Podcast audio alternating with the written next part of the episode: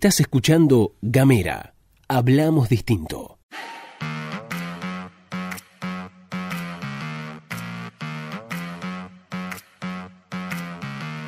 Buenos días, buenas tardes, buenas noches, depende del momento que le des play a este micro informativo. Estás escuchando La Pastilla de Gamera. Mi nombre es Luz Escarpati, como es habitual en las mañanas fueguinas, me acompaña Gastón Lodos. Muy buenos días Luz, muy buenos días a todos, a todas, a todes quienes están escuchando este micro podcast, este envío informativo que hacemos cada mañana de lunes a viernes por WhatsApp en el más 549-2901-502990. Además estamos en gamera.com.ar. Además estamos en Facebook, en Twitter, en Instagram, arroba gamera TDF. Estamos en todos lados. ¿Cómo andas? Bien, muy bien. Bueno, vamos a adelantar. Hoy vamos a tener consigna porque estamos sorteando este viernes, vamos a sortear este viernes un par de entradas para ir a ver la obra de teatro en Bras. Así es, encuentro con mujeres notables. Linda obra de teatro, está actuada por siete siete actrices, siete mujeres que son la compañía de Teatro Leído de Tierra del Fuego de eh, Caminitos de Letras Cultura, muy interesante en la sala Neni Marshall, eh, se presentan el 15 de septiembre, eh, así que nosotros vamos a estar regalando entradas, dos entradas para ir a ver hembras, si contestás la consigna como todos los días, al final de la semana vamos a regalar dos entraditas, además hoy tenemos estreno, un nuevo episodio de un nuevo, de un podcast que ya hemos estrenado en realidad la semana pasada, un nuevo episodio de Nosotros los Fueguinos, Gabriel Ramos Qué quilombo que nos trae Gabriel Ramones, ¿no? Porque te tira unas bombas, unas reflexiones muy buenas y mucha gente reflexiona y piensa lo que dice otra gente se enoja, lo cual es maravilloso, algo que solo puede generar Gabriel Ramonet. Hoy tenemos nuevo capítulo de Nosotros los Fueguinos. Hoy tenemos nuevo estreno, nuevo capítulo de Nosotros los Fueguinos, así que atentes a nuestras redes porque a la tarde lo vamos a estar distribuyendo. Ahora sí, si te parece bien, vamos a pasar a desandar a lo que es la agenda fueguina y la agenda nacional. La verdad que no hay una poronga a nivel local, hay que decirlo, tranquilos, eh, no hay mucho para... para todo público. Sí, claro, pero es que es verdad, no hay mucho para, mm, para decir. Hay declaraciones hay declaraciones muy pero muy interesantes de el eh, vicegobernador de la provincia, porque bueno, estamos otra vez en campaña de cara a las elecciones que se van a desarrollar el 27 de octubre y recordemos eh, Juan Carlos Arcando es candidato a senador por el espacio Consenso Federal que nuclea el partido Geni, que lleva como diputado Fernando Temari. Cosa que lo, siempre lo cuento como una alianza un poco extraña. Bueno, pero digo, ha habido alianzas extrañas. Oh. No le vamos a caer a Arcando y a Temari porque la verdad que si hablamos de alianzas extrañas, está lleno, ¿eh? Sí, está sin lleno. dudas. El que esté libre de pecado que arroje la primera piedra. Pero bueno, en definitiva es candidato a senador, Arcando. Eh, el Consejo Federal es el espacio de la Baña a nivel nacional. Es el espacio de, eh, de la Baña. Bueno, ¿qué es lo que dijo Arcando en estas declaraciones? no le fue muy bien al espacio de Juan Carlos Arcando, a Consenso Federal en las elecciones. Había sacado bastante, un resultado bastante, bastante pobre. ¿Qué dijo Arcando? Sabemos que podemos crecer y vamos a trabajar para ese crecimiento. Dijo esto el candidato, ya candidato senador por el espacio Consenso Federal. El vicegobernador apuntó a los votos nulos. ¿Sabe qué comentó? ¿Qué? Dijo que, según sus fiscales, en los votos nulos habían encontrado un montón, pero un montón de boletas de Consenso Federal. Entonces dice, bueno, se, se, confundieron, el electorado se confundió. O sea, metieron la, mi cara, o sea, mi boleta y una feta de jamón, ponele. y eso es nulo. Tenemos que enseñarle que no meta una feta de jamón. Básicamente. O que no mezcle encargo, porque me pusieron a mí, a Matías Rodríguez, o a mí y a, y a no sé, a Runín, dijo. Claro. Algo así, eso es lo que está queriendo. Estoy haciendo un chiste, ¿no? Pero eso es lo que quiso decir, ¿no? Exactamente, eso es lo que está queriendo decir. Así que bueno, se mostró esperanzado Juan Carlos la, Arcando. La boleta de Arcando y una estampita, ponele, pusieron. claro. Una estampita, claro, también. No hay que poner estampita. No, hay que poner estampitas, no, no, no hay que mezclar cargos. Bueno, eso fue lo que dijo entonces Juan Carlos Arcando, quien se mostró esperanzado, independientemente del resultado electoral, para las elecciones que se van a desarrollar el 27 eh, de octubre. Recordemos que Arcando tiene, como es candidato a senador, tiene que salir o primero o segundo. Claro. Es decir, un tercer lugar, un cuarto lugar no le sirve porque son tres bancas las que están en juego este, y entran además dos senadores eh, por la primera lista y uno por la segunda lista. Acá no hay sistema DONT, no hay cantidad de votos, no hay nada de eso, ¿no? O sea, Arcando sí o sí tiene que tiene que pasar al que salga, al que haya salido segundo, al que en la proyección esté segundo. Exactamente. No recuerdo los porcentajes, pero sí los lugares en las elecciones paso para el estamento senadores. Frente de todos había sacado el primer eh, lugar. Después le siguió Cambiemos. Después el eh, frente Vamos Todos a Vivir Mejor, Vamos a Vivir Mejor, que es de Melella. Y después le siguió bastante, bastante alejado el espacio de, em, Consenso Federal, Juan Carlos Arcando. Hoy el cuarto entonces. Exactamente. Bueno, ahora sí cambiamos de tema rápidamente. Otro de los temas provinciales que forma parte de la agenda, el UOM distribuyó un informe muy pero muy interesante que habla de, de, mm, dos cosas y una es los niveles de producción, ¿sí? cuánto produjeron en 2018 y cuánto produjeron hasta el momento de 2019 y lo comparan, alarmante los números hay que decirlo, y también comparan la cantidad de empleo registrado que ha generado la industria también en 2000 comparado 2018 con 2019. Es bastante interesante ¿por qué? Porque cuando hablamos, por ejemplo, de lo que es la producción de televisores, decimos, bueno, no es posible comparar 2018 con 2019 por el fenómeno mundial. Sí. Un fenómeno estacional que genera que se compre más celulares, más, muchas, mm, muchas más televisores. Muchas promociones, cosas así.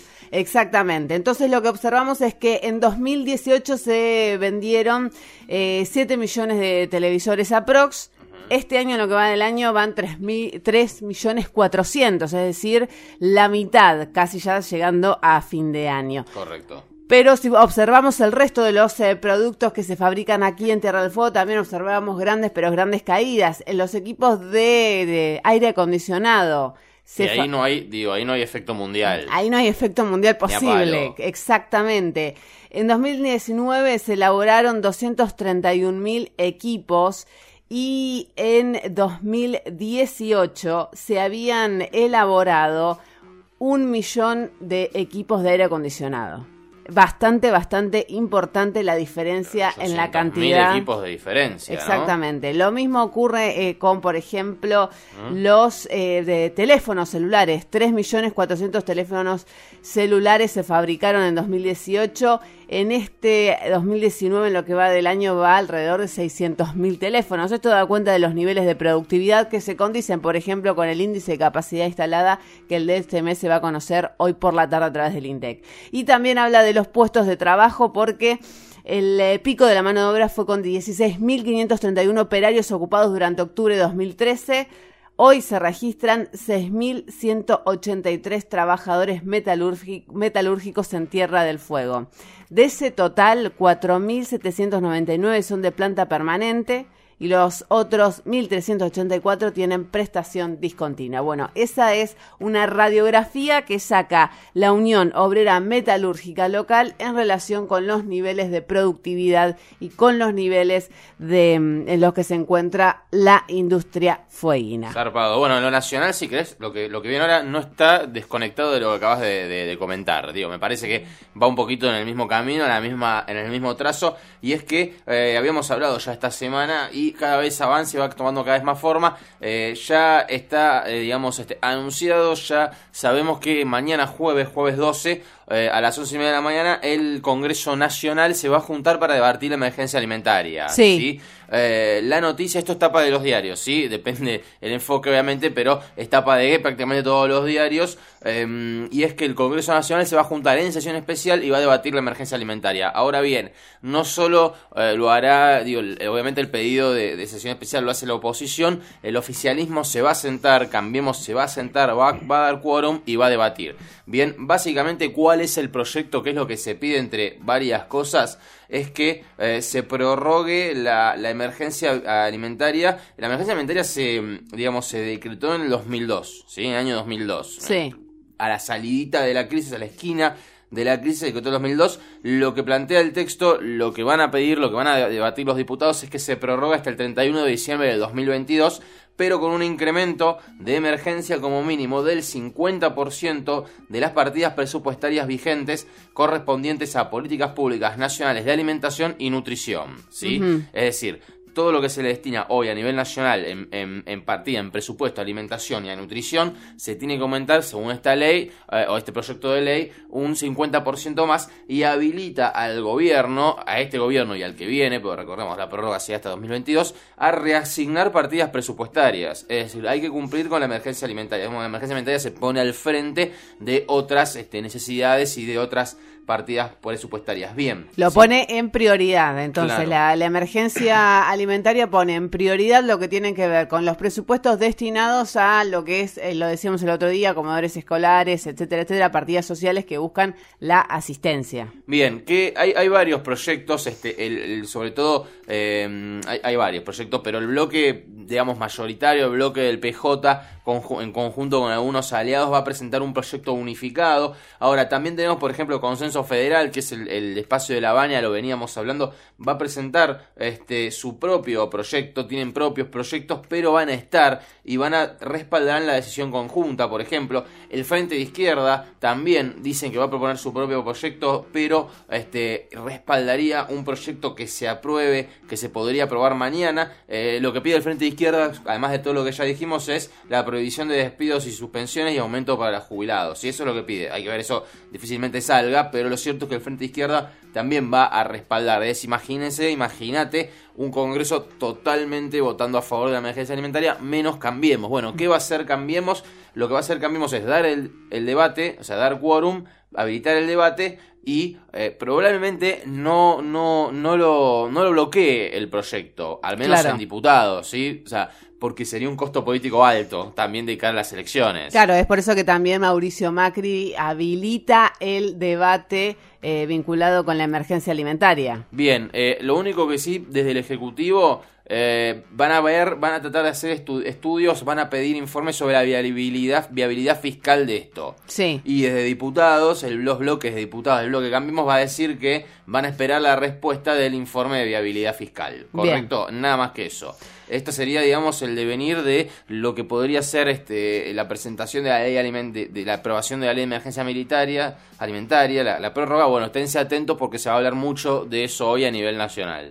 Bueno, ahora sí vamos a cambiar de tema si te parece, porque a mí este personaje es un personaje que me agrada, me agrada bastante. ¿eh? No estamos de acuerdo en esto, no hay consenso. Es Aquí, un personaje- Aquí no hay consenso. Eh, rápido, si quieres se lo comento rápido. Pichetto anunció que va a motorizar eh, un debate entre candidatos a vicepresidente. ¿Cómo le gusta ponerse glitter a este muchacho? ¿eh? ¿Cómo le gusta. gusta el protagonismo? Le gusta. Mañana, por hoy, dijo Pichetto, por hoy, mi- miércoles 11, presentaré en la Cámara Electoral una nota solicitando se habilite el debate público preelectoral entre los candidatos a vicepresidente, creyendo que podría ganar un debate a Cristina. Digamos, este, esta sería la, la, la intención de Miguel Ángel Pichetto. Así que alguien lo cebó a Pichetto, alguien le dijo anda a debatir con Cristina, este, y va a presentar una nota, un pedido a la Cámara Electoral para que se habilite el debate. Acordémonos que el primer debate a, vice- a candidato a presidente es el 13 Claro. eh, en, en- en la Universidad de- Nacional del Litoral, si no me equivoco, que van a estar todos los candidatos. Bueno, Pichetto quiere que haya candidatos, debate para candidato a vice, que también estaría Urtubey, habría varios más. Claro, igual estaría más que más, eh, este, estaría muy pero muy interesante. Bueno, ahora sí, la pregunta, la consigna que te dejamos, ¿cómo te imaginás vos el debate de los candidatos y candidatas a vicepresidente? Eso ha sido todo por hoy. Antes de despedirnos, les dejamos un gran pero gran saludo a las, les, los docentes en su día. Sí, feliz día, docentes. Feliz día, gracias. ¿Estuviste escuchando La Pastilla de Gamera?